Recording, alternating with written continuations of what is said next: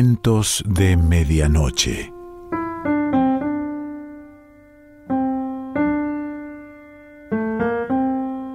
El cuento de hoy se titula Alguien que anda por ahí y pertenece a Julio Cortázar.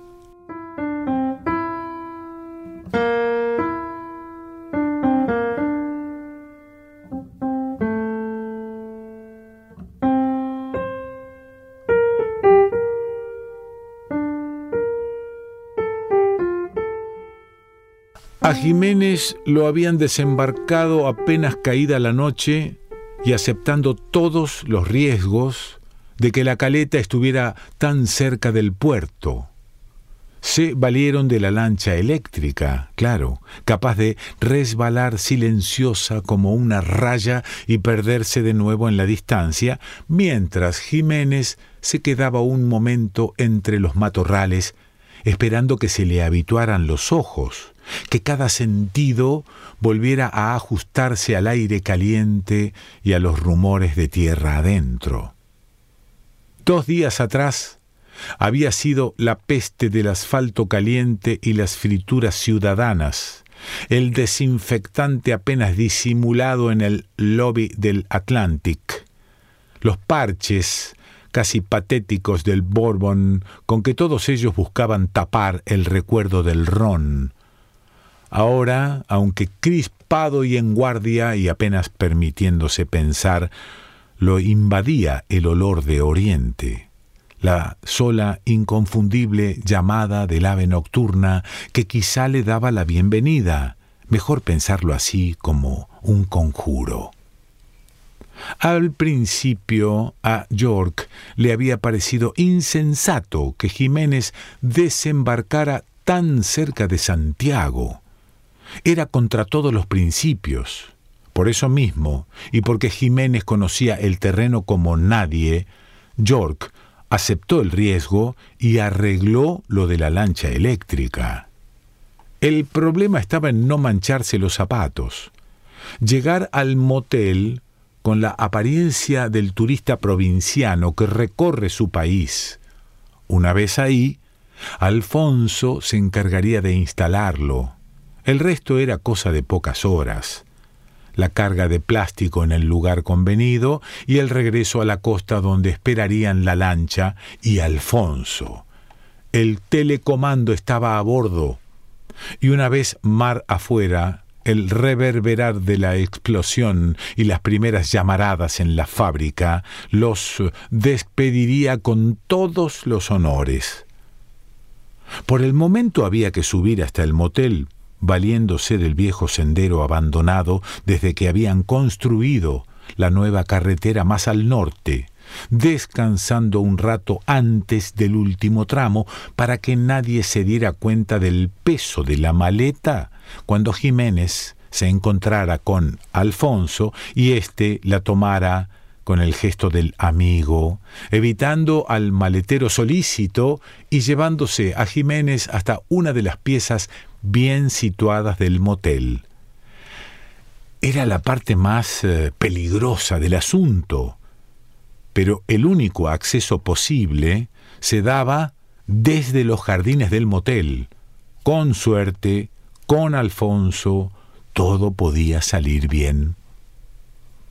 Por supuesto no había nadie en el sendero invadido por las matas y el desuso, solamente el olor de Oriente y la queja del pájaro que irritó por un momento a Jiménez, como si sus nervios necesitaran un pretexto para soltarse un poco, para que él aceptara contra su voluntad que estaba ahí, indefenso, sin una pistola en el bolsillo, porque en eso York había sido terminante. La misión se cumplía o fracasaba, pero una pistola era inútil en los dos casos, y en cambio podía estropearlo todo. York tenía su idea sobre el carácter de los cubanos, y Jiménez la conocía y lo puteaba desde tan adentro mientras subía por el sendero y las luces de las pocas casas y del motel se iban abriendo como ojos amarillos entre las últimas matas. Pero no valía la pena putear.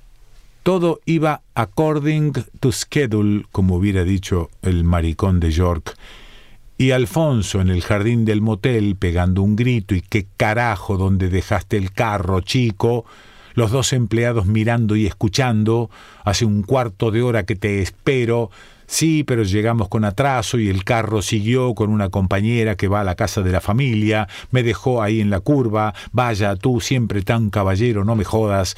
Alfonso si es eh, sabroso caminar por aquí, la maleta pasando de mano con una liviandad perfecta, los músculos tensos, pero el gesto como de plumas, nada, vamos por tu llave y después nos echamos un trago. ¿Cómo dejaste a la Choli y a los niños? Medio tristes, viejo, querían venir, pero ya sabes, la escuela y el trabajo, esta vez no coincidimos, mala suerte. La ducha rápida, verificar que la puerta cerraba bien, la valija abierta sobre la otra cama y el envoltorio verde en el cajón de la cómoda entre camisas y diarios. En la barra, Alfonso ya había pedido extra secos con mucho hielo, fumaron hablando de Camagüey y de la última pelea de Stevenson, el piano llegaba como de lejos, aunque la pianista estaba ahí nomás, al término de la barra, tocando muy suave una habanera y después algo de Chopin pasando a un danzón y a una vieja balada de película, algo que en los buenos tiempos había cantado Irene Dunn. Se tomaron otro ron y Alfonso dijo que por la mañana volvería para llevarlo de recorrida y mostrarle los nuevos barrios. Había tanto que ver en Santiago. Se trabajará duro para cumplir los planes y sobrepasarlos. Las microbrigadas eran del carajo. Almeida vendría a inaugurar dos fábricas. Por ahí, en una de esas, hasta caía Fidel. Los compañeros estaban arrimando el hombro que daba gusto. Los santiagueros no se duermen, dijo el barman. Y ellos se rieron aprobando. Quedaba poca gente en el comedor y a Jiménez ya le habían destinado una mesa cerca de una ventana. Alfonso se despidió Después de repetir lo del encuentro por la mañana, estirando largo las piernas, Jiménez empezó a estudiar la carta. Un cansancio que no era solamente del cuerpo lo obligaba a vigilarse en cada movimiento. Todo ahí era plácido y cordial y calmo, y Chopin, que ahora volvía desde ese preludio que la pianista tocaba muy lento. Pero Jiménez sentía la amenaza como un agazapamiento. La menor falla y esas caras sonrientes se volverían máscaras de odio. Conocía esas sensaciones y sabía cómo controlarlas. Pidió un mojito para ir haciendo tiempo y se dejó aconsejar en la comida. Esa noche, pescado mejor que carne. El comedor estaba casi vacío. En la barra una pareja joven y más allá un hombre que parecía extranjero y que bebía sin mirar su vaso, los ojos perdidos en la pianista que repetía el tema de Irene Dunn. Ahora Jiménez reconocía, hay humo en tus ojos. Aquella Habana de entonces. El piano volvía a Chopin, uno de los estudios que también Jiménez había tocado cuando estudiaba piano de muchacho antes del gran pánico.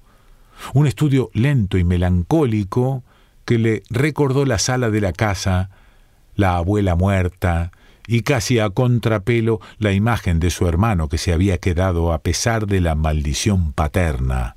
Robertico, muerto como un imbécil en Girón, en vez de ayudar a la reconquista de la verdadera libertad. Casi sorprendido comió con ganas, saboreando lo que su memoria no había olvidado, admitiendo irónicamente que era lo único bueno al lado de la comida esponjosa que tragaban del otro lado. No tenía sueño y le gustaba la música. La pianista era una mujer todavía joven y hermosa. Tocaba como para ella sin mirar jamás hacia la barra donde el hombre, con aire de extranjero, seguía el juego de sus manos y entraba en otro ron y otro cigarro. Después del café, Jiménez pensó que se le iba a hacer largo esperar la hora en la pieza y se acercó a la barra para beber otro trago.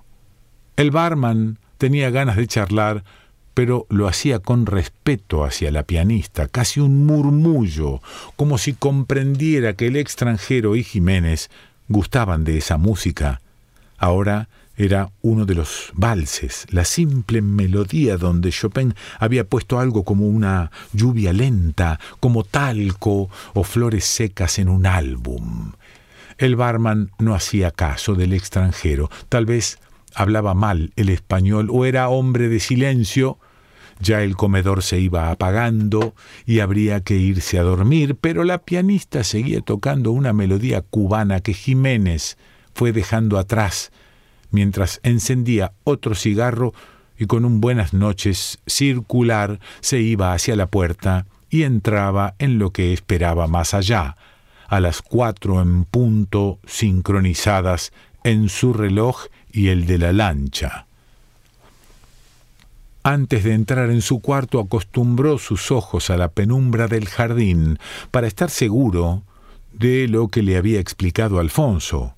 La picada a unos cien metros, la bifurcación hacia la carretera nueva, cruzarla con cuidado, seguir hacia el oeste.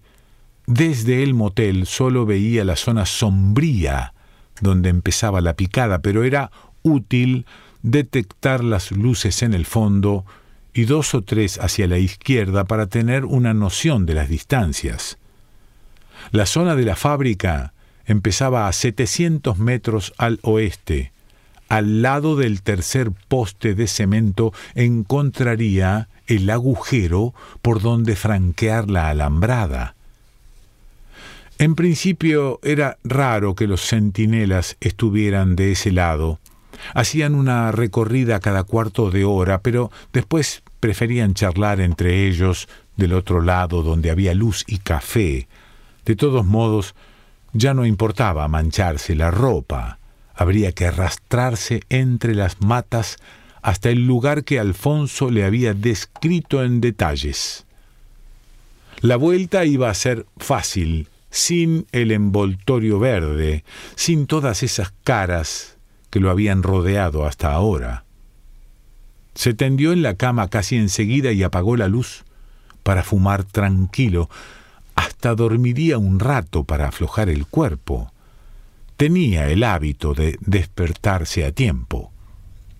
Pero antes se aseguró de que la puerta cerraba bien por dentro y que sus cosas estaban como las había dejado tarareó el balsecito que se le había hincado en la memoria, mezclándole el pasado y el presente. Hizo un esfuerzo para dejarlo irse, cambiarlo por hay humo en tus ojos, pero el balsecito volvía, o el preludio, se fue adormeciendo sin poder quitárselos de encima, viendo todavía las manos tan blancas de la pianista, su cabeza inclinada como la atenta oyente de sí misma. El ave nocturna cantaba otra vez en alguna mata o en el palmar del norte. Lo despertó algo que era más oscuro que la oscuridad del cuarto, más oscuro y pesado vagamente a los pies de la cama. Había estado soñando con Phyllis y el Festival de Música Pop, con luces y sonidos tan intensos que abrir los ojos fue como caer en un puro espacio sin barreras, un pozo lleno de nada, y a la vez su estómago le dijo que no era así, que una parte de eso era diferente, tenía otra consistencia y otra negrura, buscó el interruptor de un manotazo. El extranjero de la barra estaba sentado al pie de la cama y lo miraba sin apuro, como si hasta ese momento hubiera estado velando su sueño. Hacer algo pensar algo era igualmente inconcebible. Vísceras, el puro horror, un silencio interminable y acaso instantáneo, el doble puente de los ojos, la pistola, el primer pensamiento inútil, si por lo menos la pistola, un jadeo volviendo a hacer entrar el tiempo, rechazo de la última posibilidad de que eso fuera todavía el sueño en que Phyllis, en que la música y las luces y los tragos. Sí, es así, dijo el extranjero, y Jiménez sintió como en la piel el acento cargado, la prueba de que no era de allí como ya algo en la cabeza y en los hombros, cuando lo había visto por primera vez en la barra, enderezándose de a centímetros, buscando por lo menos una igualdad de altura, desventaja total de posición. Lo único posible era la sorpresa, pero también en eso iba a pura pérdida, roto por adelantado. No le iban a responder los músculos, le faltaría la palanca de las piernas para el envión desesperado y el otro lo sabía. Se estaba quieto y como laxo al pie de la cama. Cuando Jiménez lo vio sacar un cigarro y malgastar la otra mano hundiéndola en el bolsillo del pantalón para buscar los fósforos, supo que perdería el tiempo si se lanzaba sobre él. Había demasiado desprecio en su manera de no hacerle caso, de no estar a la defensiva. Y algo todavía peor, sus propias precauciones. La puerta cerrada con llave, el cerrojo corrido. ¿Quién eres? se oyó preguntar absurdamente desde eso que no podía ser el sueño ni la vigilia. ¿Qué importa? dijo el extranjero. Pero Alfonso se vio mirado por algo que tenía como un tiempo aparte, una distancia hueca. La llama del fósforo se reflejó en unas pupilas dilatadas de color avellana. El extranjero apagó el fósforo y se miró un momento las manos. Pobre Alfonso, dijo. Pobre, pobre Alfonso. No había lástima en sus palabras, solamente como una comprobación desapegada.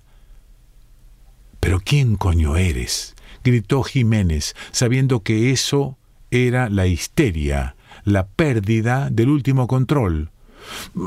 alguien que anda por ahí, dijo el extranjero.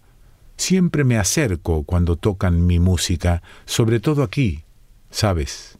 Me gusta escucharla, cuando la tocan aquí, en esos pianitos pobres. En mi tiempo era diferente. Siempre tuve que escucharla lejos de mi tierra. Por eso me gusta acercarme. Es como una reconciliación, una justicia. Apretando los dientes para desde ahí dominar el temblor que lo ganaba de arriba a abajo, Jiménez alcanzó a pensar que la única cordura era decidir que el hombre estaba loco. Ya no importaba cómo había entrado, cómo sabía, porque desde luego sabía, pero estaba loco. Y esa era la sola ventaja posible. Ganar tiempo, entonces. Seguirle la corriente, preguntarle por el piano, por la música, Toca bien, dijo el extranjero, pero claro, solamente lo que escuchaste, las cosas fáciles. Esta noche me hubiera gustado que tocara ese estudio que llaman revolucionario. De veras, que me hubiera gustado mucho, pero ella no puede, pobrecita. No tiene dedos para eso. Para eso hacen falta dedos así, las manos alzadas a la altura de los hombros, le mostró a Jiménez los dedos separados, largos y tensos.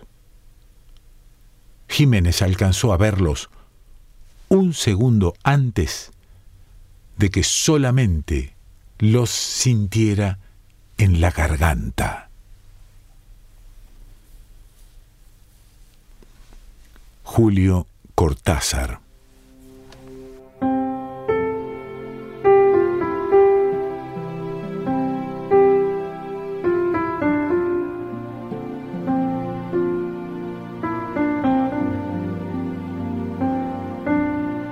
Cuentos de Medianoche.